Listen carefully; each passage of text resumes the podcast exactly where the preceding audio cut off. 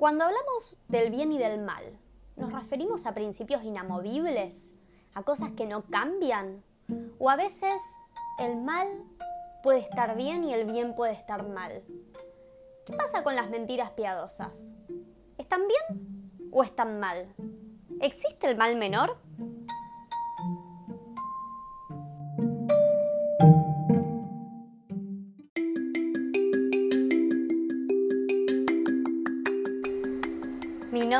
Es Julia Tartaglia y hecha la pregunta, les doy la bienvenida a Filosófica. Bueno, bienvenidos a un nuevo capítulo de Filosófica, otra vez para hablar de ética, esa rama de la filosofía que problematiza el bien y el mal. Ya estuvimos charlando de esto cuando nos preguntábamos sobre qué haríamos si fuéramos invisibles. Esta vez el tema viene por otro lado. Estuve viendo The Witcher, la nueva mm, serie copada de Netflix, que, que, bueno, parece que va a ser un boom, y me copé tanto que me conseguí el libro y me lo puse a leer y encontré un montón de diálogos súper filosóficos. Uno de ellos me trajo hasta aquí a hablar de las mentiras piadosas. Resulta ser que mm, en, este, en esta saga, en este libro, eh, Geralt de Rivia es un brujo que mata, mm, que mata no sé, bichos, monstruos, y mm, generalmente se encuentra con que la gente, los seres humanos son más malos que los monstruos y bichos que él tiene que matar. Pero bueno, en fin. Eh, tiene un diálogo con Renfrey, que es una de las, un personaje que se encuentra en una de sus misiones. Y Renfrey lo pone entre la espada y la pared. Le dice, tenés que elegir A o B. A es el mal menor, B es el mal mayor. ¿Qué haces? Y Geralt es muy kantiano, ya veremos por qué, y él dice, mira, no vale esa elección. Entre el mal menor y el mal mayor no hay una cuestión acá de, de grados, no se trata de una escala. El mal es el mal siempre. Así que si me das a elegir entre el menor o el mayor, yo no voy a elegir ninguno de los dos porque eso está mal. Cuestión que estuve publicando estas reflexiones en las redes sociales y me puse a filosofar con Facu, que siempre me escucha, así que le mando un beso enorme. Y él dio en la tecla y dijo, bueno, ¿podría entenderse el mal menor como eso que llamamos las mentiras piadosas? Y volví a las redes sociales a preguntarle a la gente qué opinaba, si las mentiras piadosas estaban bien o estaban mal. Y la gente no las consideró como un mal menor, pero un mal al fin, sino que la mayoría, y la mayoría aplastante, más del 70%, contestó que las mentiras piadosas estaban bien. Lo cual lleva a otra pregunta filosófica. ¿Puede el mal estar bien? O sea, si es una mentira y mentir está mal, si es piadosa, ¿lo convierte en algo bueno? ¿No es una contradicción? Bueno, la verdad es que yo estuve haciendo un trabajo de campo bastante intenso en estos días, preguntando aquí y allá qué era una mentira piadosa, que me den ejemplos. Y cuando la gente me decía sus ejemplos de mentiritas piadosas, me daba cuenta de que eran bastante dispares entre sí y que mm, no estaban unificados o que no estábamos entendiendo de verdad qué era una mentira piadosa. Pero antes de hacer lo primero que tiene que hacer todo filósofo, que es definir, Quisiera ir directamente a la teoría. ¿Qué nos dice la ética sobre la moralidad de un acto? Y quizás podamos encontrar alguna pista que nos ayude a desentrañar si las mentiras piadosas son buenas o malas. Miren, para poder analizar la moralidad de un acto, es decir, si un acto es considerado bueno o malo, las teorías éticas em, tienen en cuenta dos partes de todo acto, es decir, hay cierta bipolaridad, hay como mm, dos elementos que según la preponderancia que tome cada uno, es decir, si uno considera que un elemento es más importante que otro, mm, tenemos corrientes de pensamiento éticos distintos. Es muy sencillo. Todo acto moral puede dividirse en dos. La parte interna del acto y la parte externa del acto. La parte interna es subjetiva, tiene que ver con la conciencia, y es la intención. ¿Qué es lo que yo quise lograr? ¿Qué es lo que yo quise hacer en un primer intento? La parte externa es el acto en sí mismo.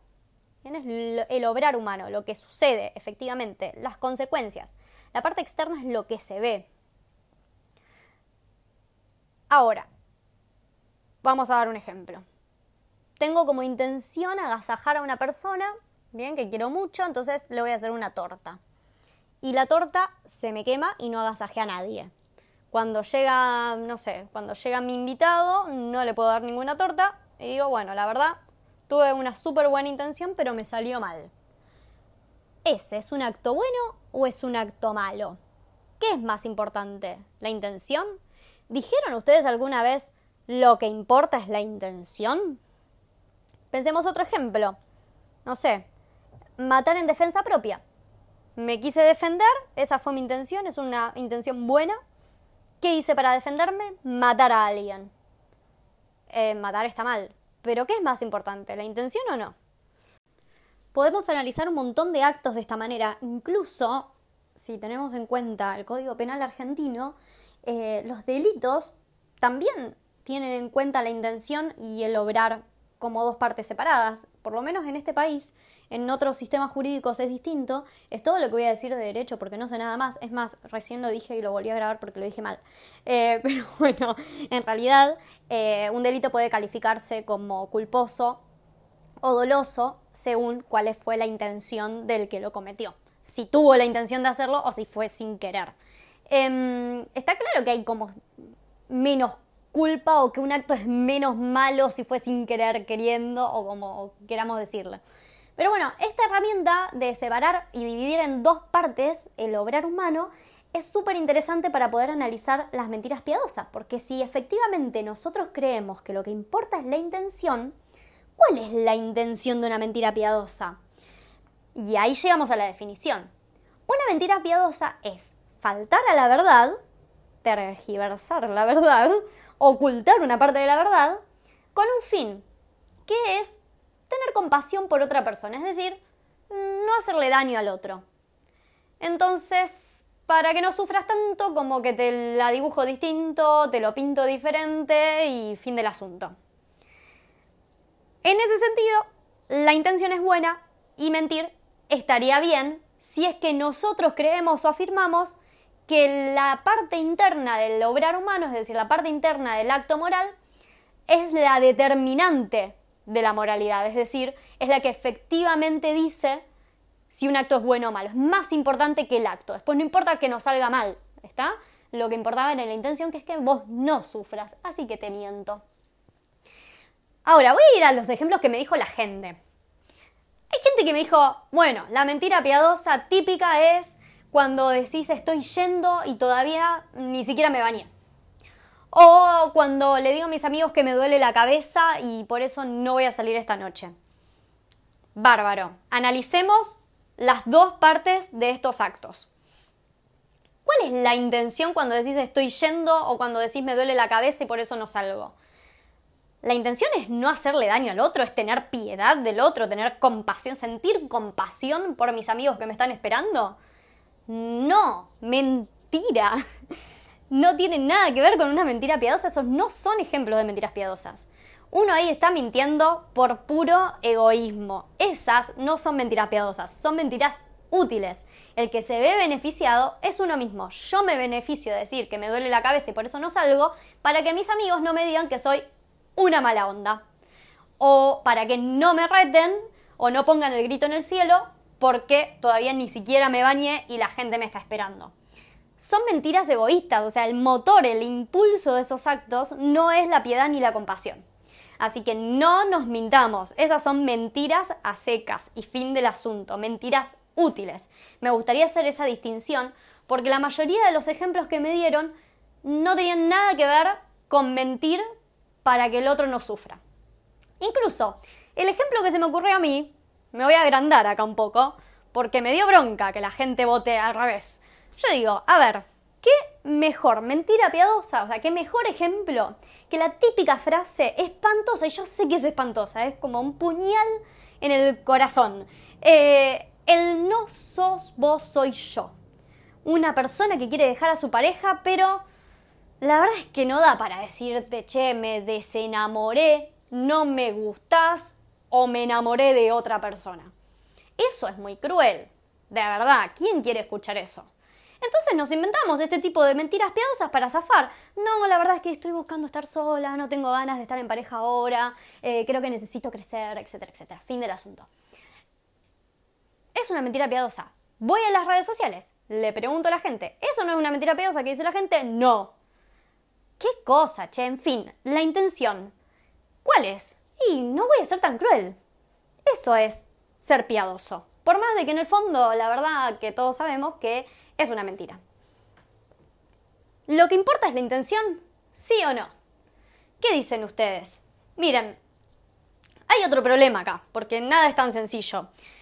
Por más de que lo que importe sea la intención, vamos a ver dos ejemplos más. Un ejemplo es, mentira piadosa del vendedor en la tienda. Te estás probando un vestido, un jean, lo que sea, una camisa. Y el vendedor te dice, ah, te queda pintado, hermoso, me encanta, llévatelo. ¿Cuál es la intención de ese vendedor? A ver, la intención es hacerme sentir bien a mí, hacerme sentir que estoy linda, que me queda lindo el vestido, o su intención es vender. A ver si descubren entonces cuál es el problema de la intención.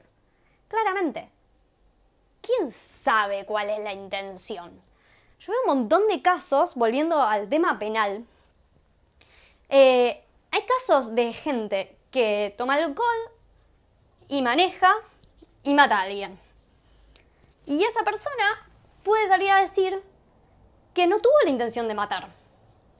Y entonces se lo juzga según esa intención, porque total, ¿quién sabe cuál es la intención? ¿Cómo sé yo? Tengo que decir explícitamente, sí, la verdad que tenía ganas de matar a alguien. ¿Quién lo puede probar? ¿Quién lo puede demostrar? Miren, el primer filósofo, o bueno, el que tomó, más relevancia, porque no es que no existía la intención antes, pero bueno, el que efectivamente trabajó la ética de la intención, dijo que la intención era lo que importaba, fue Pedro Abelardo. Pedro Abelardo fue un monje francés del año 1100 aproximadamente, eh, muy famoso por otra cosa, por una historia de amor, una historia de amor con Eloísa. Hay unas cartas apasionantes, descárguenlas, léanlas por Google, por donde sea. Eh, pero bueno, Pedro Belardo fue uno de los primeros que dijo que en realidad la moralidad de un acto se determinaba en el fuero interno, en la intención. Pero fíjense, tiene mucho sentido que Pedro diga eso. ¿Por qué? Porque lo dijo en plena época medieval. Yo siempre digo que hay que poner y situar bueno, yo y todos los profes de filosofía, obviamente, y los historiadores y lo, que sea, es muy importante poder contextualizar a cada pensador. Y lo dijo en plena Edad Media.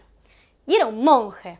Y tiene todo el sentido del mundo que diga que la intención es lo que importa, porque ¿quién es el único que puede ver la intención? Y Dios, en tu fuero interno, en tu conciencia. Entonces, ahí te creo. Pero hoy en día ¿Quién sabe cuáles son las intenciones efectivamente de una persona para poder calificar si lo que hizo estaba bien o estaba mal? Porque yo a lo mejor puedo creer que te hago el mejor bien del mundo mintiéndote. Y a vos en realidad te parece lo peor que te pueda pasar. Entonces, ¿de verdad lo que importa es la, la intención? Y si no es la intención, ¿qué es lo que cuenta? Bueno, si lo que importa no es la intención, entonces tenemos que poner pie o hacer pie en la otra parte del acto, que es el acto en sí mismo, las consecuencias del obrar, ¿bien? Lo que me sale, la torta quemada o la mentira en sí misma. Miren, eh, acá podemos hablar de consecuencialismo y esta tiene que ver con otra teoría ética distinta particularmente con el utilitarismo, que es como el ejemplo más claro de consecuencialismo que existe en la ética. Acá ya no estamos en el año 1100, sino que estamos en el siglo XVIII con Jeremy Bentham y Stuart Mill, que son los utilitaristas más conocidos. ¿Y de qué se trata el utilitarismo? Bueno, precisamente de hacer un cálculo de utilidad, que en ética es la felicidad. O sea, ¿cómo sabemos si un acto es moralmente bueno? Bueno, tiene que ver con la cantidad de felicidad que otorga ese acto. Entonces, si como resultado hace feliz a mucha gente, ese acto es un acto bueno. Fin del asunto, así de sencillo. Eh, bueno, obviamente que no es tan sencillo, pero yo me puse a pensar en este ejemplo del utilitarismo y digo, bueno, si lo que importa son las consecuencias de hacer feliz a la gente, em, una mentira que haga feliz a un país entero, entonces es un acto súper bueno. Y me puse a pensar en los políticos y digo, a ver, entonces, qué sé yo, dibujemos el índice de pobreza, dibujemos el índice de inflación, dibujemos cualquier índice y digámosle, digámosle al mundo que somos el mejor país. Nos va a hacer súper felices a nosotros los ciudadanos vivir en el mejor país del mundo. Pero es una mentira. Pero para el utilitarismo es genial, porque si nos hace felices a todos, aunque sea una mentira, está bárbaro. Investigando así, chismoseando en el internet, sobre esto de las mentiras de los políticos. Digo, bueno, ¿serán consideradas mentiras piadosas entonces? ¿Dibujar los índices es una mentira piadosa? Bueno, ¿saben quién decía que sí? Que era una mentira piadosa y que encima estaba bien. El mismísimo Platón. Segunda vez que voy a decir en este podcast que Platón ya lo dijo todo y que toda la filosofía es una nota al pie de Platón. Platón denomina esta mentira que pueden decir los políticos y solo los políticos, que quede claro, como mentira noble. La mentira noble es la mentira que utiliza la política con el fin de mantener el orden y la justicia, el bienestar en una sociedad. Que quede claro que el señor Platón, esto es un paréntesis, creía que solamente debían gobernar los sabios y como sabios sabían que era lo mejor para el pueblo y siempre iba a estar bien si creía el sabio político que tenía que mentir. O sea, por un bien mayor que es el bienestar del pueblo, estaría bien que mintamos como políticos. Y ustedes ahí me van a decir, ah, bueno, no, sí, pero esa mentira no vale. Porque bueno, uno viviendo en democracia, supongo yo que quiere saber la verdad o que no quiere que le mientan, en fin. Es como de que la línea es muy delgada entre la manipulación de un gobernante a sus ciudadanos y la mentirita piadosa para mantener el bienestar. Ahora, esa mentira no vale, pero mi mentira piadosa de, no sé, no contarle a mi pareja que salí en el boliche para que no me haga una escena de celos, pero en realidad yo no hice nada malo. Pero no importa, para evitarme esa escena de celos, mejor no digo nada. Esa sí vale, pero la del político no. ¿Por qué? Entonces, ahí va un poco a la doble moral, ¿no? O sea, si nosotros nos animamos a decir que la mentira piadosa está bien, entonces bancate después que el político te mienta o no lo recrimines, porque si vos mentís, él también puede mentir. y ustedes me van a decir, bueno, no, Julia, miren, yo no soy moralista acá, no tengo ningún problema, mientan todo lo que quieran. Me da, me da cosa porque la filosofía se supone que se trata de buscar la verdad y se supone que la verdad tiene un valor en sí mismo, pero bueno, ya fue. No voy, no voy a eso, no voy a una prescripción moral. Voy a, qué sé yo, aflojar con la hipocresía. Esa es un poco la idea. Y la filosofía tiene que ver con pensar lo obvio. Y fíjense, si, si nos ponemos a indagar un poquitito sobre las mentiras piadosas, ya nos damos cuenta de que es muy engañoso eso de lo piadoso y que a mí me parece, a ver, yo me pongo a pensar a veces en dos cosas. No tanto en el que dice la mentira, sino más bien en el que la quiere escuchar y el que no le hace ruido esa mentira. Como de que ya sé que es mentira, pero no me importa porque la verdad no me la banco. Hay mucho de eso, hay mucho de eso en política y mucho de eso en las relaciones también. La verdad no me la banco. Hay una canción de Sabina que se llama Mentiras Piadosas, justamente, el que él le dice, le dice a su pareja toda la verdad y, y, bueno, y la mina se larga a llorar y le dice, mira, ¿para qué tanta sinceridad? O sea, mentime un poco, no seas tan cruel. Bien, ¿qué pasa con la verdad? ¿No es un valor en sí mismo? ¿Por qué? Elegimos mentir cuando podemos ser sinceros? ¿Tiene que ver con el que miente o tiene que ver más con el que no quiere escuchar la verdad? En fin. Entonces, en síntesis, si creemos que lo que importa es la intención, ojo, porque nunca sabemos cuál fue efectivamente la intención del otro. Es muy difícil de desentrañar. Si creemos que lo que importan son las consecuencias, y digo, bueno, le voy a hacer un bien a la otra persona mintiéndole, cuidado, porque no sabemos cómo calcular esas consecuencias. ¿Escucharon alguna vez que las mentiras tienen patas cortas? Quizás hoy la consecuencia inmediata es que esa persona esté feliz o le haga bien la mentira, pero a largo plazo, ¿cuándo se termina el cálculo? Cuidado con el utilitarismo. Consecuencias objetivas ¿Se pueden medir las consecuencias de nuestros actos? ¿Qué nos queda? Nos queda quizás se me ocurre apostar un poco por la verdad y decir, bueno, a ver, a mí me gustaría que la otra persona me mienta para hacerme sentir bien. ¿Es lo que estoy buscando? ¿Cómo me hace sentir a mí? La alternativa es Kant. La alternativa es Gerald de Rivia, que dice que el mal es siempre malo, que mentir está siempre mal. Pero esa es otra historia, una historia para un capítulo que se viene. Por ahora, quedémonos con esto. ¿Miento porque me es útil? ¿Miento por el otro? ¿De verdad el otro le hace bien que me mienta? ¿Todas las mentiras no serán en realidad actos de cobardía, egoístas? ¿No seré un cobarde yo mintiendo, aunque sea una tontera? ¿Valoramos la sinceridad? O sea, la verdad es un valor en sí misma. ¿Por qué por cada mentirita piadosa no decimos un poquito más de verdad y que la gente del otro lado, los que nos animan a escucharla, se acostumbren un poco? Quizás tenga que ver con eso, con acostumbrarnos a la sinceridad. Un placer haberlos acompañado en la reflexión de esta semana y la próxima charlamos sobre Kant y seguimos desentrañando este misterio.